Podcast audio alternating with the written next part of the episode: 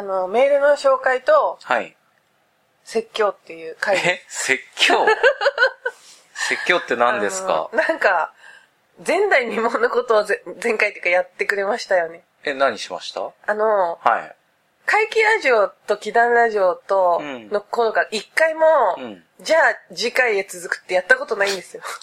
いや、次回へ続くって、あれ別に本気で言ってるわけじゃなくしかもえ、しかもね、そだから余計ね、あれでね、本気で言ってんだったらまだいいけど、ん。要は、やるかやんないか知んないけど途中で終わらしたやつですよね。て、途中で終わらしたわけじゃなくっ いいてです、よ、弁解タイム。いや、だから、最初中村モンドをね、うん。本当にその、あの、仕事に2009までの分をやろうと思ったわけですよ。うんそれでこう資料をまとめてたんですけど。見てないって言ってましたけどね、2009いやいやいや、あにだからそこまでちゃんと見てやろうと思ってたんだけど、まあまずね、この収録のね、うん締め切りまでに、んこの調子でやってたらこれは間に合わんわと。うん。だ最初、あのーあの後、あのーシリーズがね、うん。あのー、仕置きや家業、新必殺仕事人、あ、仕置き人、うん。で、必殺商売人ってなって、その後、必殺仕事人になるわけですよ。うん。でその辺まででとりあえず一区切りでまとめようと思ってたんですけど、それすらもね、うん。これまとめてたら6時間ぐらいになるぞって。そう、だってあれも1時間40分くらい撮ってますからね。ら最初の2作でそうで、っていう風になったら、これはもう、あの、大体ね、あの、2作ずつでひとまとまりになってんですよ。内容的な感じで言うと。だから最初の2作でうん。やめようと思っやめて、ようと思ってて。えーちょっと一区切りにしようと思ってね、ああいう風にしたんですけど、これなのね、あれですよ。まえ？あ、私、もう顔が立たないですよ、他の人に。え、どういうこと？だって4時間超えたらダメとかさ、ボツにしたりしてさ、ね？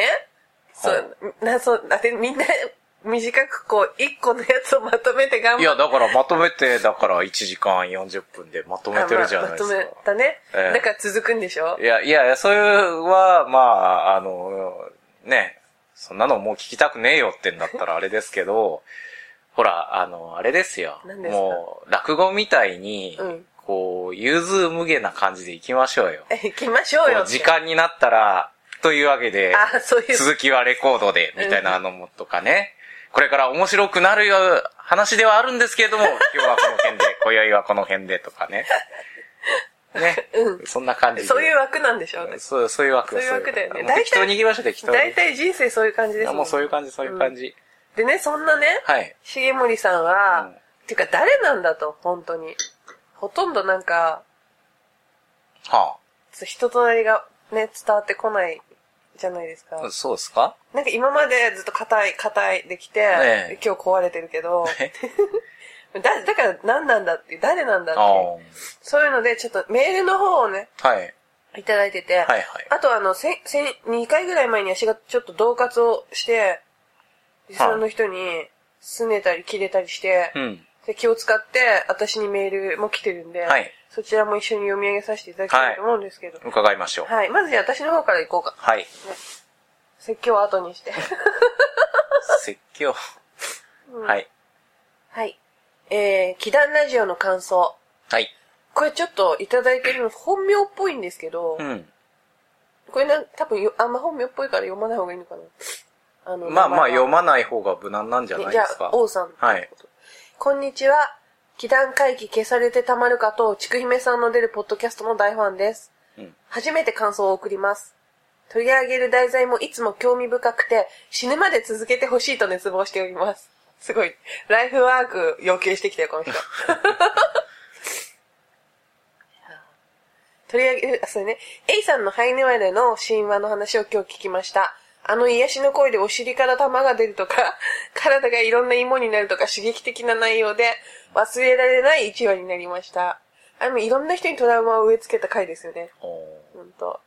私は初めて聞いた神話でしたが、また他の神話も聞きたいので楽しみにしています。ハイヌエレの神話は私の周りの人に頼まれなくても話したいです。嫌がられると思いますけどね。えーこれからも更新を日々の楽しみに心待ちにしていますね。ちくひめさん、えいさん、小林さん、みんな大好きです。夏バテにはお気をつけください。っていう。うん。僕の名前ないなじゃないよ。いや、そんなことは思っちゃいないですよ。そんな新参者ですからこ。んな感じですか？はい。っていうことですよ。はい。ハイヌエレちゃんのね。は聞きました？い。聞きましたよ。うん。面白かったですか？面白かったですよ。うん。芋になるやつね。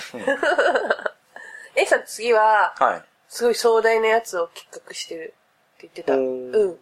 聞いたけど楽しみ。へえ。な感じあ、それはなかなかいいですね。うんはい。これも多分気を使わせまくったやつだと思うんですけど。はいタイトル。ちくひめファンより。ほちくひめさん、えー、いつも配信ありがとうございます。会期期談消せるって、消されてたまるかのリスナーの中村かっこ仮名アット東京と申します。ちくひめさんのリアルタイムでの活動は追っておらず、過去配信を少しずつ聞いているあまたのファンの一人です。う。ほう。毎回外で歩きながらちくひめさんのラジオを聞いて、ファンレターを出したいなぁと感じつつなし崩しになっていました。ちくひめさんの民族学的な話、かっこ島、村の飲酒は、古い時代から脈々と現代社会、かっこ集団の足元で、これかっこ多いね。過去別に読まなくていいんじゃないですか。今普通に読んで続く、なんか意味取れんじゃないですか。それでもなんか丁寧に書いてきてくれてる。。はいはい。だってあれだもん、かっこ仮名ってほら、はい読まないとダメじゃん、やっぱ。ああ。これ中村本名じゃないってこと主張してきてる。あなんででも中村なんだろうね。せっかくだからもっとね、あの、ちなみにね、うんあこれさっき話すの忘れたんですけど、中村モンドのうん中村っていうのは、まあその、平凡などこにでもいる名前っていうんであ、中村にした。この人じゃあ、よっぽどなんだろうね、本名。ああ、そうなのかしら。あうん。うん綾野浩二とかさ、あ。そんな感じなんじゃない？もう言ったらバレちゃうみたいな。見たらいみたいな。見たらいいみたいなあ。私もでも変わってるでしょ、名字。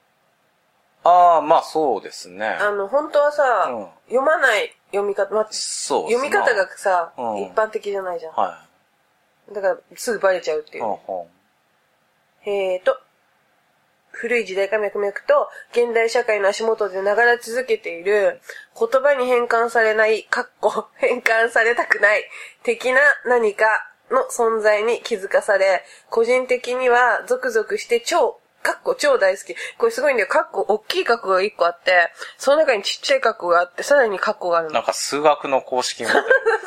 は X とかがすごい出てきそう Y とかが。えー、死生観みたいなヘビーなやつもどこかでぜひともお願いします。うんかっこ。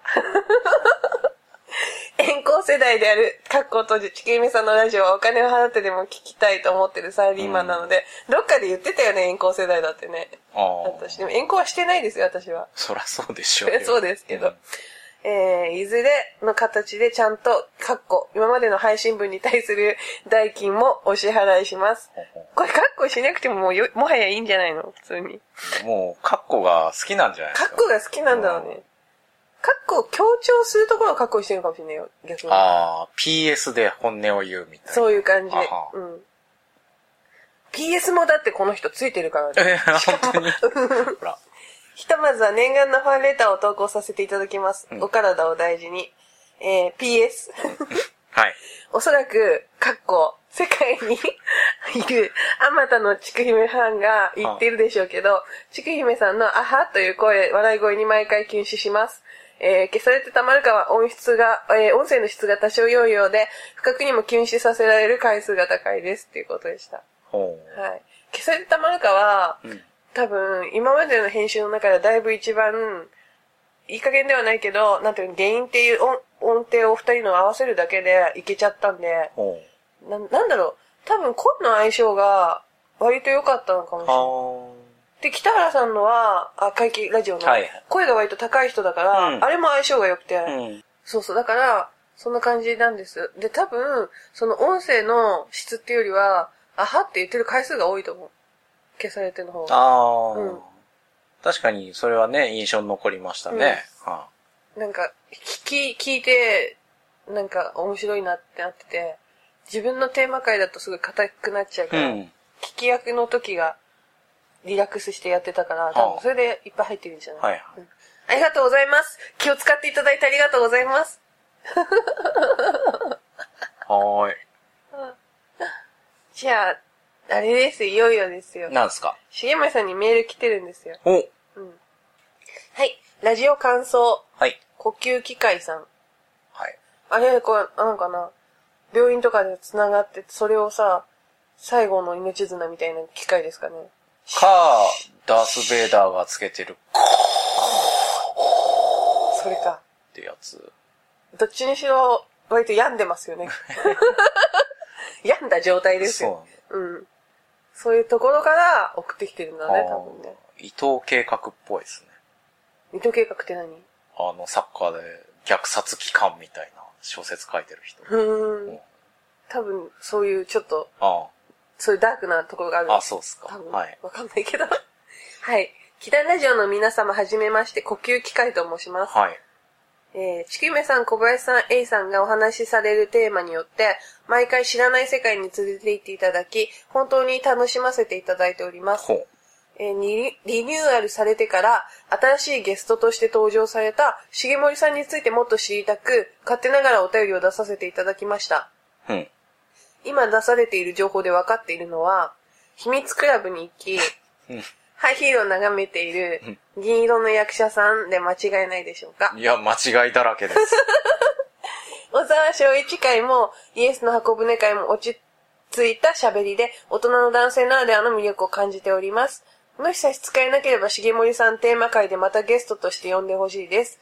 今後もキダンラジオの繁栄を願って、それでは今後も楽しみにしております。ということで、おね、ゲストとして来てもらったらこんなことに、ありがとうございます。うん、はい。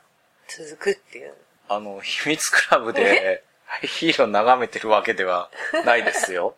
え、どこで眺めてるんですか？え？仕事で眺めてるんです？そうね。あの、仕事で眺めてるっていうと、なんか、靴職人か、そね。んな感じもしますけど、いやいや、だから、なんか、ちょっとまあ、そういうね、あの、夜の匂いのするところで、うん。ハイヒールと戯れるようなパフォーマンスをやってたこともあるっていうね。なんか、一人 SM みたいな内容なんだよね。の、ちょっとこう、なんていうんですかね、お笑いっぽくというかね。女王様に捨てられちゃった M の人みたいな感じの。の、あのー形で、まあ、その、なんつうんですかね、身体表現を取り入れながら、やる一人コントみたいなネタがあって、一応ね、あのネタは、僕の中ではね、うんあの、寺山修司のぬひくんっていう芝居があるんですけど、それのパロディだったりするんですけど、多分見てる人には全然伝わんないとでも思うんですけど。ハイヒールもそうだもんね。でっかいハイヒールとか出てくるじゃん。あ、ハイヒール出てこないけど、でっかい靴がね、で靴靴出てきたりね靴うん。そうそうそう。そうそうあの、主人の不在みたいなのをね、取り上げた作品があるんですけど、あの、ぬひくんって言うんでしょそうそうそう。自分のやつは。そう、あの、あ、そう、あの、そう、寺山のはぬひくんって、あの、要は奴隷っていう意味のぬひに、くんって、ゴンベンに変わって書いて、うんそうそうそう。で、原作が、あの、スイフトなんですよね。ただ、あの、寺山はもう、あの、タイトルだけもらってきてうん全然別の、別っていうか自分の世界でやってんですけど、僕のは、あの、ぬひってひらがなで書いて、くんって、君って。君って書いて、だから、奴隷くんっていうね、ギチギチくんみたいな。ガリガリ戦い軍人くん、そうそうそう、そんな感じのね。そういう演目をそうそうそやってて、そうそなんですよれにハイヒールがちょいちょい出てくう。る。そうそうそうそう。で、それは、それでうん、銀色とはまた別なんだよね。銀色はまた別ですね。うん銀色は、あのーまあ、大道芸、大道芸フェスティバルとか、あと、まあ、イベントとかで、まあ、例えばショッピングモールとかね、あと、なんだろうな。まあ、街中でなんかやるようなイベントで、よく呼ばれてうんやるんですけど、あのー要は僕がやってるパフォーマンスっていうのは、あの、ロービングパフォーマンスって呼ばれるジャンルのやつで、あの、ロービングパフォーマンス。ロービングパフォーマンスと呼ばれるジャンルで、うん。で、それっていうのはどういうのかって言ったら、一箇所でその人を集めてショーをやるっていうんじゃなくて、うん。その街中を移動しながら、そこにある、あのーものだったり、うん。通りがかりのお客さんだったり、あと、まあ、その時々の、こう、なんですか、アドリブで、うんこう、いろんな人とかものを取り込んでって、あのーなんですかね、ちょっとこう奇妙な面白い空間を作るっていうような、そういうようなパフォーマンスなんですね。もうロービングパフォーマンスでウィキペディア開くと、ね、もう写真が、はいだから逆に言うと日本でちゃんとやってるの重本さんだけってこといだよ。やまあ僕だけってこともないですけど、だって他の人写真載ってないほら。それは最初に載せた誰かのあれなんじゃないこですか。れ結構前ですよね。ただまあ僕、まあ僕より先にやってた人もちろんいるんですけど、あの、それ専門でやるようになったのは僕が割と最初かもしれないですね。オースの交差点でパフォーマンスを行う運波って書いてある。まあ一応これでもね、今2017年まあ結局15年ぐらいやってますからね。これ4年前だって。え？写真はもっと古いよね、これ。2008年くらいでしょ、多分。いや、多分もっと古いんじゃない？もっと古いわかんないけど。ちょっと若いですもんね。そう、それで名前も違うんですよね、そ、そこの時は。違うはあ名前でや、違う名前で出ていますっていう。ああ、うん昔の名前で、あ、じゃあ全然音程違いますね。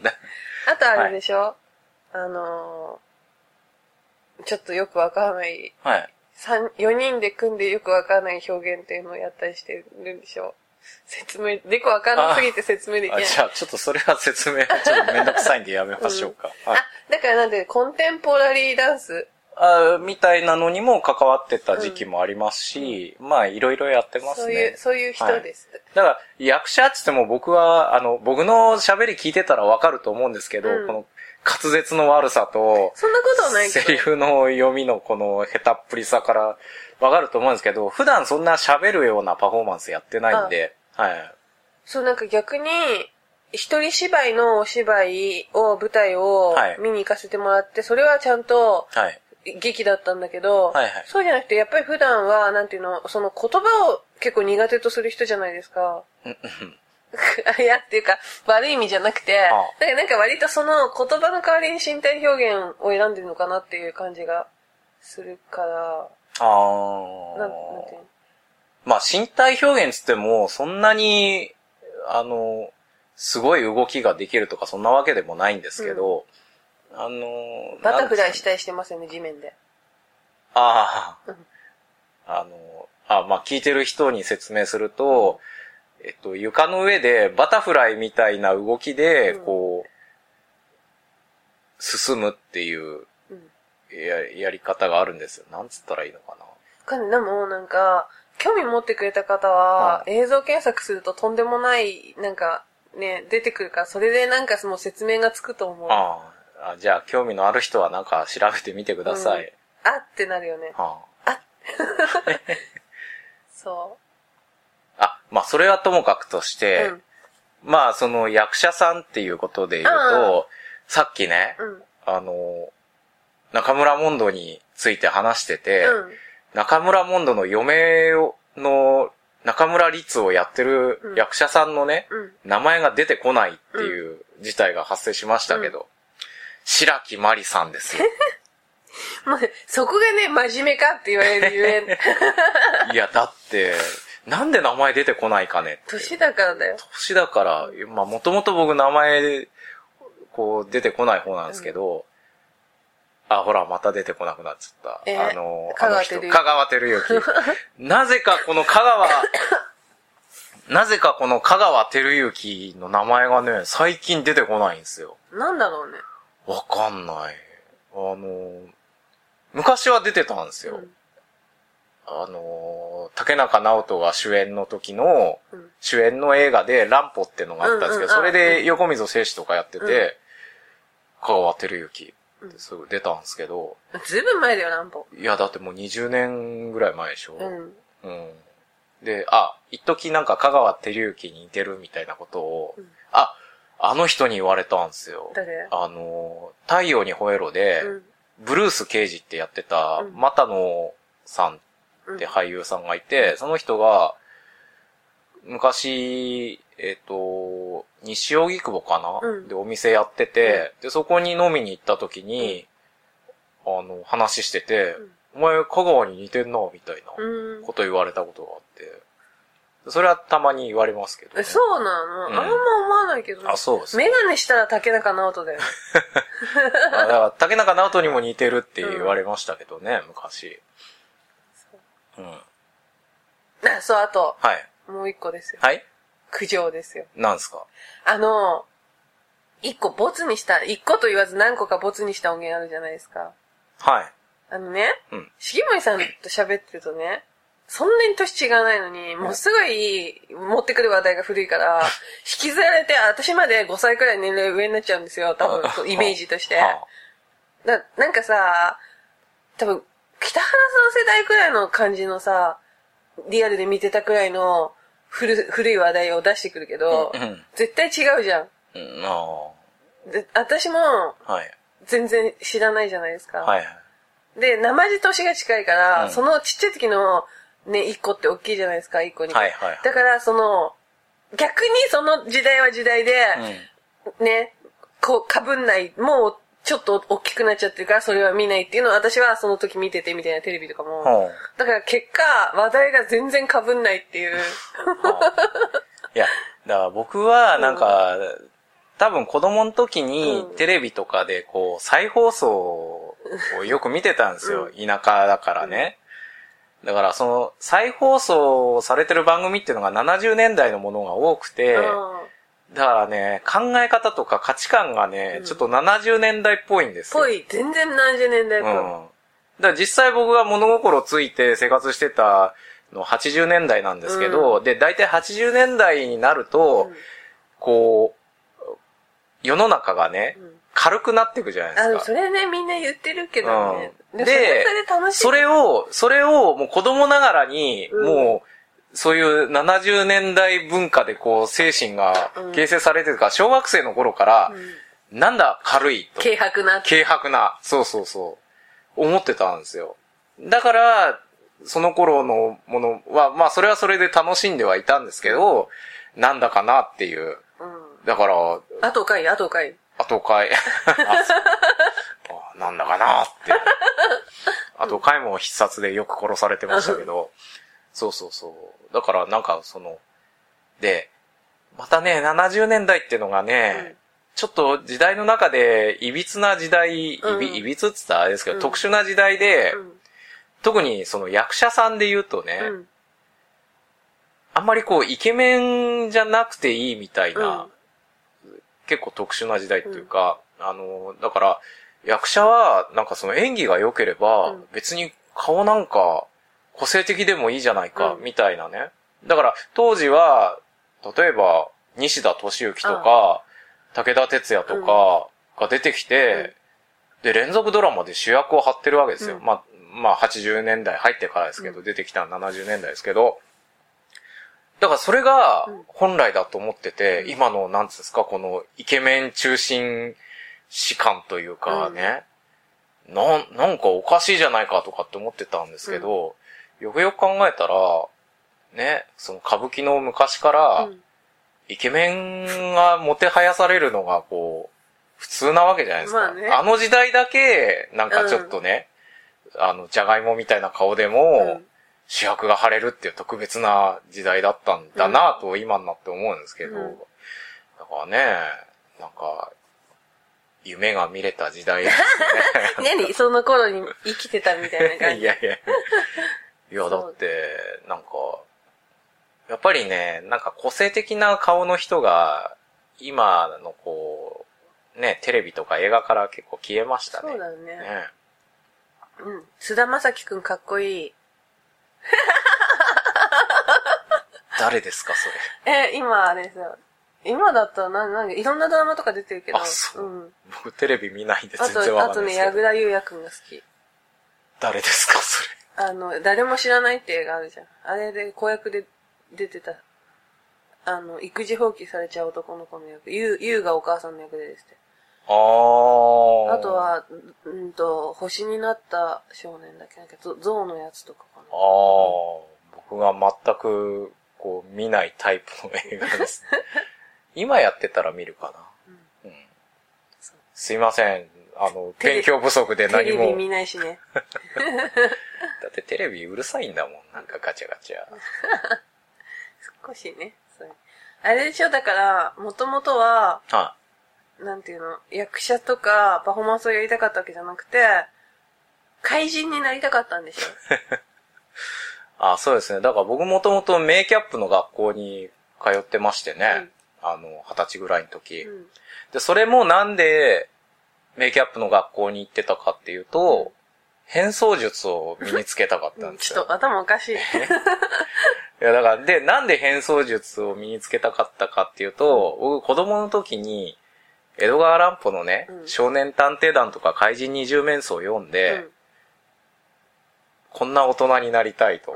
絶対、絶対おかしい。もう、出発点から人生間違えちゃって。明智小五郎じゃなくて怪人二十面相になりたいっていうね。でもまあ、それやると犯罪ですからね。私、あと人となりとか性格はよくわかんないしね。まあでも、こう、ね、うん全然関係のないところ、ディティールにね、うんこだわって、うん人をびっくりさせて、喜んでるみたいなね。うん。なんか、そういう感じ好きですよ。うん。うん。で、どうしたんでしたっけ？あ、それで、うんあれですよ、高校の時にですね、あの、化粧品屋さんに行きまして、うん。ファンデーションとか、あの、眉墨とかうん、買ってきましてね。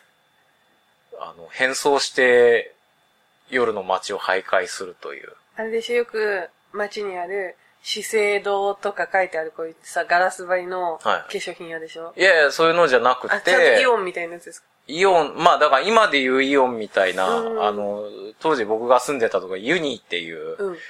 あの、そういう商業施設がありましてね。ユニーとか竹内っていううん絶対。わかんないんだけど。地方のあれだからね。まあそういうとこに入ってる化粧品屋さんのところに行って、あ、あの、高校の学芸会で、あの、演劇をやるんですけど、それでこういうメイク道具が欲しいんですけど、なんつってね、うん。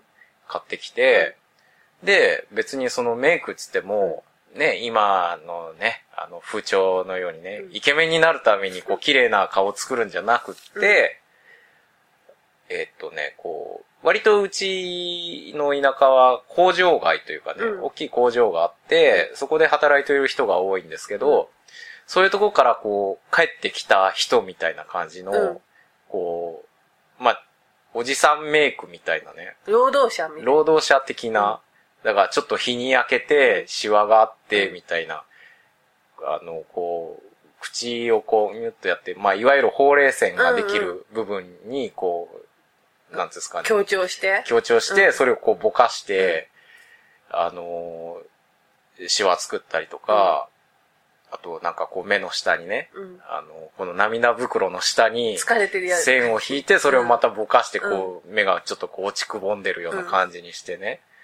で、あの、まあ、それだけじゃわかるんで、こう、メガネをかけたりね、うんその作業帽子みたいなのをかぶったり、くあの、首からね、ちょっとこう、汚れたタオルでねうん、首で巻いたりとか、まあ、やっぱ手はどうしても若いんで、これもまたね、あの、こう汚れた、こう、軍手をしたりとかしてね。で、作業服みたいなの着て、夜の繁華街をね、うろつくっていうようなね、そんな遊びをやってたわけ早くですよ。補導してほしいですよね。い もうそれが講じて、だんだん講じてですね、学校サボって、昼間にね、電車に乗って隣の福井県まで行って、駅前の食堂でカツカレーを食べて帰ってくるみたで、いな、ね。買って帰ったのがクリームレモンっていう。いや、別にクリームレモンというかね、あの、まあ、やっぱりね、どうしても高校生ってね ク、リームレモンは多分みんな知らないと思うから。いや、もうある一定のね、うん年代以上の男性であれば、懐かしい響きですけど。伝説の。そうそうそう。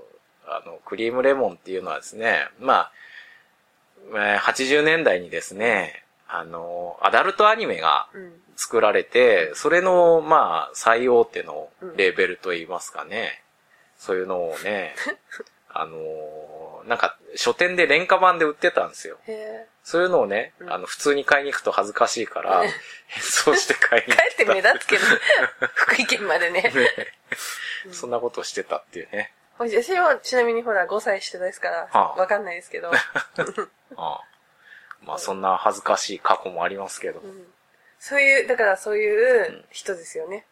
はあ、うん。だから、秘密クラブには行ってないけど、自分がむしろやばいって。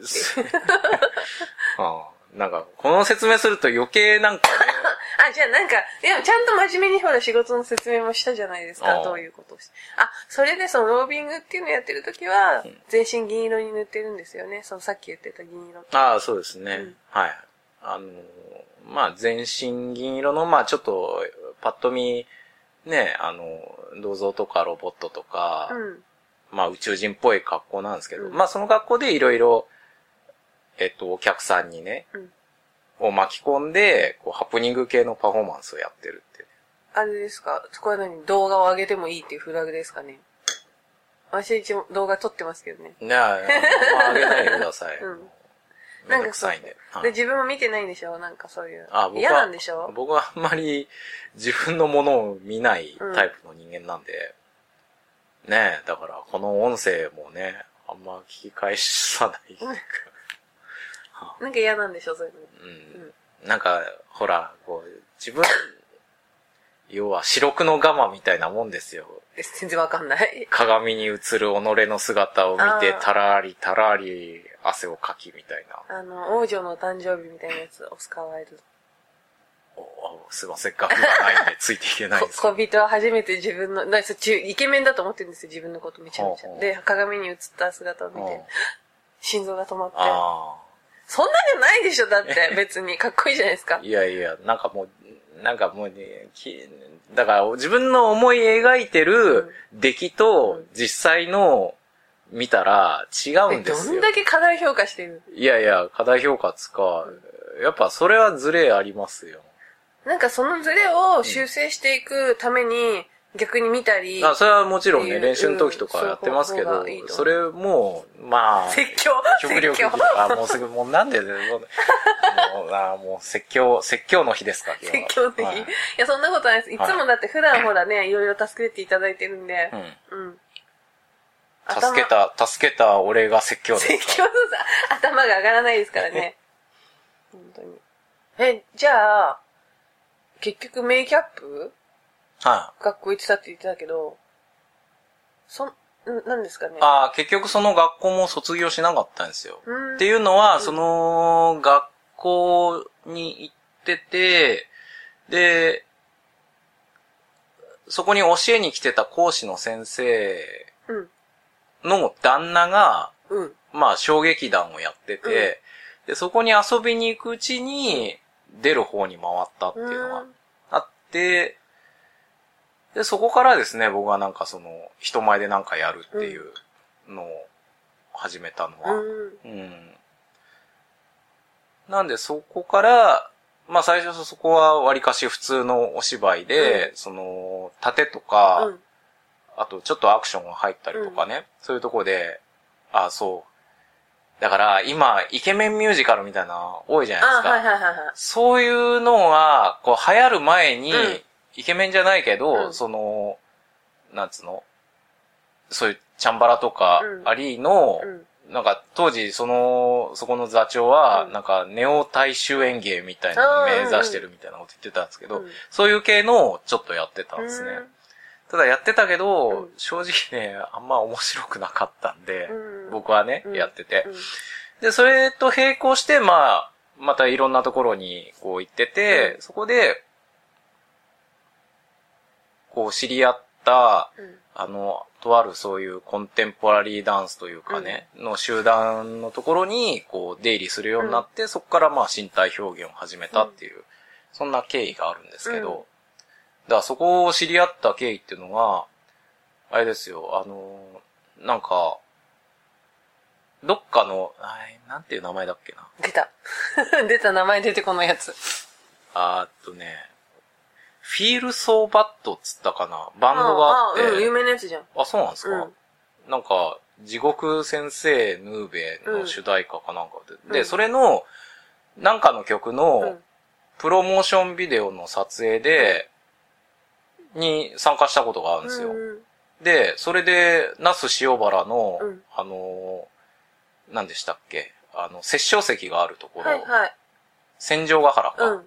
あそこに連れてかれて、あの、そこで撮影するっつって。うん。で、あの、まあ、そのダンス集団の人々が、まあ、メインで、うなんかその踊るみたいなところにうん、一、人僕がダンスも何もやってないのに、入れられたんですよ。それなんでかって言ったら、まあ僕、当時、まあ、19、20歳の時か、まあ高校卒業してからずっと僕スキンヘッドなんですけど、うん。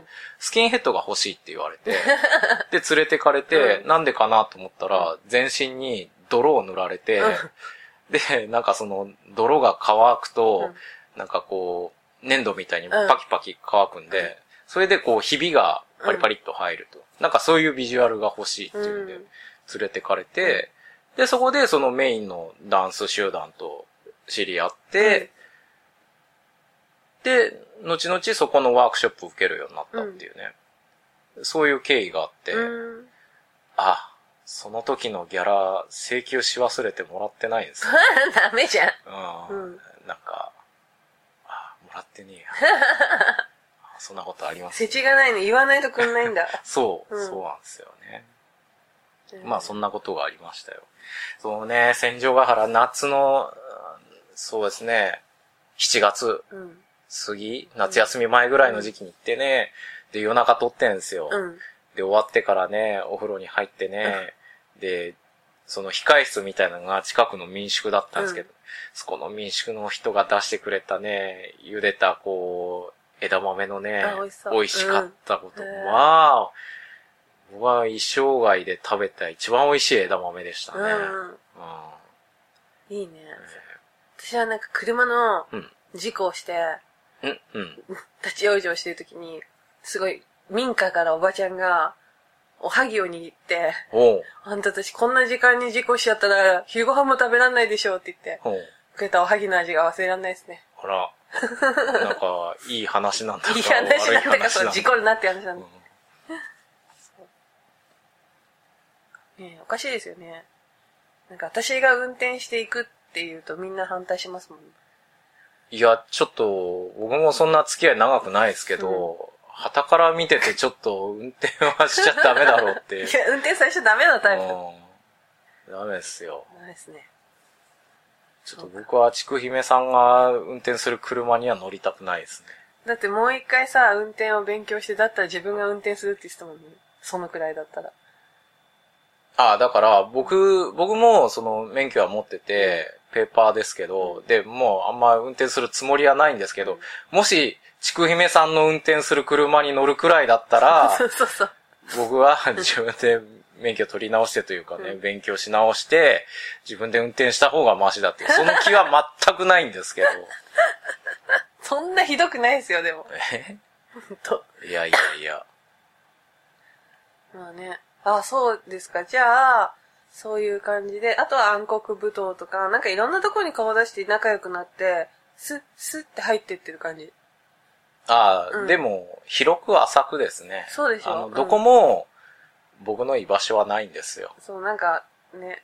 はい。だから、一人風来坊みたいなもんですうん。よ。どこ行ってもそれなりにこう、知り合いはいるんですけど、どこも、こうね、中心メンバーにはなれないみたいなね。なんかでもほら、祈願もそれこそそうじゃない？だから、あなんていうの、顔出してるだけじゃん。あはい。うん。そういうのが好きなんでしょ？別にそれ嫌あなんじゃん。まあそうですね、どっかにこう、ね、定住するよりも、うん。こう、あ、そうですね。だから自分のやってるそのロービングパフォーマンスっていうのもそうですけど、なんかその、まれびとみたいなのにうん憧れた、うんそう、うんなんかどこからともなくやってきて、大方針、大方針。そしてまた、ね、うんどこへなくとも去っていくみたいなね。だから、そうですね。だから、トラさんとか好きなのもそういうとこありますね。でも、元々の芸人ってまれびとと同格とされてるわけじゃないですか。村にやってきうて、ん、ことほぎ的な芸をしてまたいなくなるっていう。うん。だからそういう意味では正しい意味で芸の道をやってる人なんじゃない？うん。正しいっていうか、うん。なんていうの？まあまあ、そういう風にね、うん。理屈をつければそうですけど、あのーそうですね。あと、だからやっぱ、富山の薬売り的な 立場っていうのにう、んすごい憧れますね。うん。うち来てたよ、昔子供。ああ、うんまあうちも来てましたけど、なんかね、こう、紙風船を持って、そうそうそう。うん。ね未だに紙風船なのかな？もう、てか見ないけど、いるのああ、いるはいるんじゃないですか。うん、まあなんか実用的っていうよりは、うん伝統芸能的なイメージになっちゃってんじゃない？なんか本当に昔来てた人って売りに来てたじゃん。うんでも今はなんかさ、それをね、どうなんだろう。なんかこう、続けることに意味がある的なことになってんじゃないの？その辺どうなんですかね。うもう今やネットの時代ですからね。ん。うん。うん。だからそう、だから、そういう、なんていうの、定住しないで、いろんなとこに顔出してるでしょ？そうですね。なんか、うん。だから、多分いろんな意味で根っからのこう、フリーランス気質なんでしょうね。うん。まあそんな人間ですよ。そんな人。はい。そんな人です。はい。はい。少しはじゃあ、しげもりさんのことがはい。分かったんじゃない？はうん。い。だから、そうですね。あの、気団もね、こう気が向いたらみたいな。で、途中でやめんでしょ？ぶっ殺したいですけどね、本当に。まあそんな感じで、うんえーあの、どこ、どこの関わった世界もそんな感じなんでね。うん。あの、たまに、でもな、なぜか飲み会の席にはいるぞ、こいつみたいな。ぬらりひょんぬらりひょんそう、あ、ぬらりひょんですよね。坊主だしね。うん。ね、いつの間にかこう、忙しくみんながは立ち働いてる年末のね、座敷に上がり込んで、大きい顔してね、お茶を飲んでるで 誰だっけあれみたいな。うん。なんか偉そうだから、まあ誰かの知り合いだろうみたいな。はいそんな感じの人間ですよ。偉そうにはしないですけえど。偉そうにはしないね。ういつもニコニコニコニコしてますよね、適当に。ん。ねうん。これもね、仮面ですよ。中身は何？変、変質者というか。中身は、結構厳しいよね。ん？厳しい？うん。何に対して？結構厳しくない自分にも厳しいし、うんあとはなんだろう。結構さ、長男気質じゃないけど、そあのあ。悪い意味じゃなくて、しっかりしてるから。ああ、いや、まあ、いや、厳しかったと言うべきですかね。どういうことはもうダメなの今、今やもう、堕落の一歩。そんなこともないでしょ。うんい一歩じゃん、堕落の一途か。うん。うん、誰はいも一堕落の一途っていうとなんか、スティーブン・キングの一頭。途みたい一頭みたいな。失敗作の一頭みたいな、堕落の一頭。あ、この間ね、み映画見たら面白かったですよ。何見ましたっけ？ああ、えっ、と、なんだっけ？スプリスプリットか。あのー、シャマランそうそうそう。のね。いや、でもなんか、ちょっと、ええって感じでしたねなんかさ、ウルヴァリンかよというね。ああ、だからなんか、アメコミそうそう。ヒーローか、うんみたいな感じのね。なんかねあの後ずっと真似してましたけどね。え、前してたなんか真似して。なんかその、主役のサイコパスの人がうん割と坊主に近いビジュアルで、で、いろんな人格が入れ替わるんだけど、ああ、だから、ね、あの、一人で一世尾形みたいな演技を、え演技っていうか、えまあ、演技。ね、あの、一人で何役もやってるみたいなね。あ、だから、どっちかっつうと、あ昔ね、松尾隆、あうん。キッチュが、うん。あのー朝まで舐めてればっていううん。ビデオを出してて、知らない。要は、あの、朝まで生テレビがね、うん。流行ってた時に、その、モノマネでう、ん。一人で、うん。もう、田原総一郎から、大島渚とか、あと、だからその、出てる人間10人分ぐらいを、うん。あの、まあ、合成で、うん。あの、一人10役ぐらいやって、うんっていうのを、うんそういうビデオがあるんですけど、それをライブでやってる時は、うんあの、その、メイクとか変えらんないから、もう、落語よろしくなんかこうんうん。う、なんつうんですか、どんどん変えてやるみたいなのがありましてね。スプリットってそんな映画でしたね。全然伝わんない。乱暴。多重人格の映画。ああ。だから、ね、多重人格の映画だけど、なんか、あの、あれですよ、この間、あの、上映された、うんキングコングの、うんなんだっけ、ドクロ島のなんちゃらってあ、はい。映画、うん。みたいな、見た後の味わいでしたよ。どういうこと？なんか、その、これもネタバレになるかもしんないけど、うんそのね、お話が全部終わってあ、エンドロールが、エンドロールが終わった後に、次回作にね。こう、有名怪獣のね、うんなんかこう、影がちらつくわけですよ。それで、こう、続くみたいな、こう、アベンジャーズ的なね、うん。みたいな感じの映画でしたよ、スプリット。そうですね。だって終わった後に出てきたもん。うんねえ、うん。なんか、続くみたいな。続く。え、何たい、え、あ、そうなの？みたいな。死んでないしね。うん。だからなんか、そうそうそうそう。ねえ、その細かすぎるって伝わらないモノマネをやってましたよ。